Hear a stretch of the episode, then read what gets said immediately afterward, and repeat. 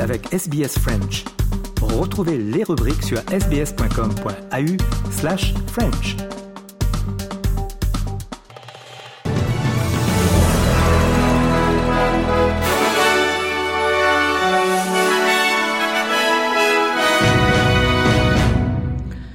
Le Premier ministre israélien Benjamin Netanyahou a déclaré que les atrocités commises par le Hamas lors de l'attaque contre Israël reflétaient celles perpétrées par le groupe djihadiste État islamique.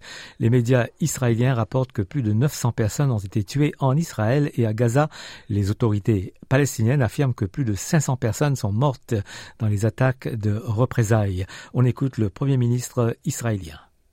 The atrocities committed by Hamas have not been seen since ISIS atrocities. Bound children executed along with their families, young men and women shot in the back, executed. Other horrors I won't describe here. We've always known who Hamas is. Now the entire world knows. Hamas is ISIS and we will defeat it, just like the enlightened world defeated ISIS. This vile enemy wanted war, and it will get war. En Australie, la police de Nouvelle-Galles du Sud a déclaré qu'elle s'efforcerait d'assurer la sécurité de toutes les communautés suite à une manifestation pro-palestinienne à Sydney hier. Des centaines de personnes ont défilé de l'hôtel de ville à l'Opéra pour protester contre les voiles du bâtiment de l'Opéra illuminés en bleu et blanc en soutien à Israël. Le premier de Nouvelle-Galles du Sud, Chris Minns, a condamné la manifestation, affirmant que les manifestants célébraient les violences. Le commissaire adjoint de la police de Nouvelle-Galles du Sud, Tony Cook, a confirmé qu'un homme tenant un drapeau israélien avait été arrêté et expulsé de la manifestation pour sa propre sécurité. This is very clearly an emotive issue across community. We continue to work across all communities. Absolutely. This is New South Wales. We do not expect people to bring conflict from other places to the streets of Sydney, and the violence will not be tolerated, and we were able to manage that to assure that there was no conflict last night. We are continuing to work across all community, and all community can be assured that we will continue to do so, so that they are free to go about their business without fear and that we will provide them support across all communities. Les partisans appelant à la création d'une voix autochtone au Parlement tentent de rattraper leur retard dans les derniers jours précédents le référendum de samedi prochain. Les derniers sondages montrent que la campagne du non est toujours largement en avance, en tête. Le ministre des services gouvernementaux et du NDIS, Bill Shorten, a déclaré que, quel que soit le résultat euh, sur la voie autochtone au Parlement, les Australiens devront s'unir et accepter la décision. Bill Shorten a déclaré sur Channel 9 que la campagne n'est pas terminée. I know everyone wants us to get into the post-mortem. I'm not going to. I'm still talking to a lot of Australians uh, who haven't made up their minds. If the referendum succeeds or fails, the people of Australia will have expressed their view, and everyone's got to respect that. Whatever verdict it passes on the referendum, we then have to come together as a people Le président du Conseil euh, foncier aborigène de Tasmanie, Michael Mansell, est un militant du non.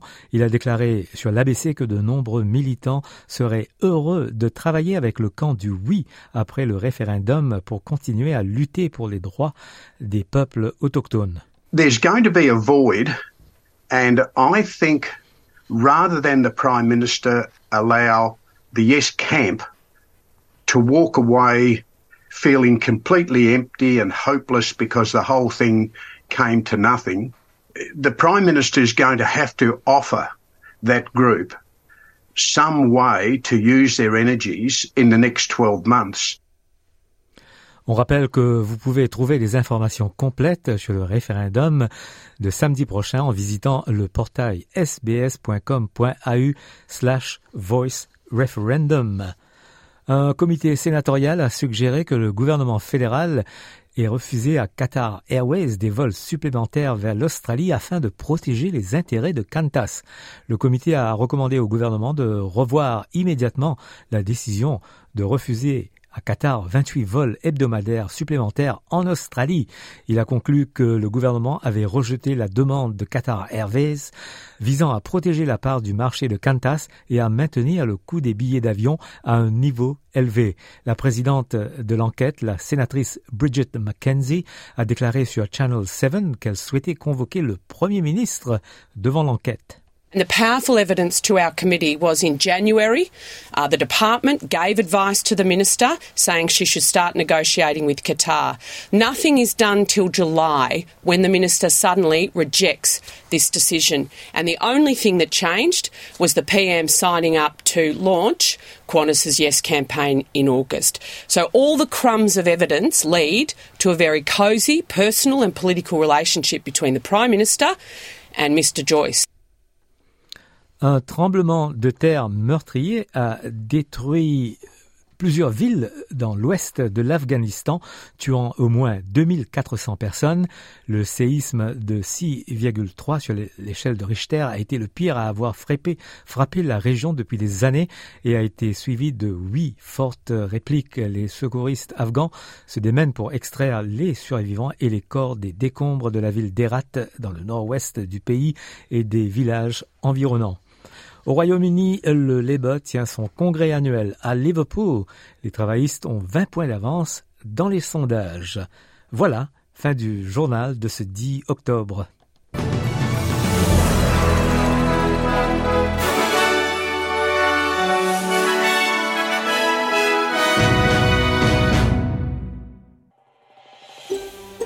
Vous voulez entendre d'autres rubriques comme celle-ci?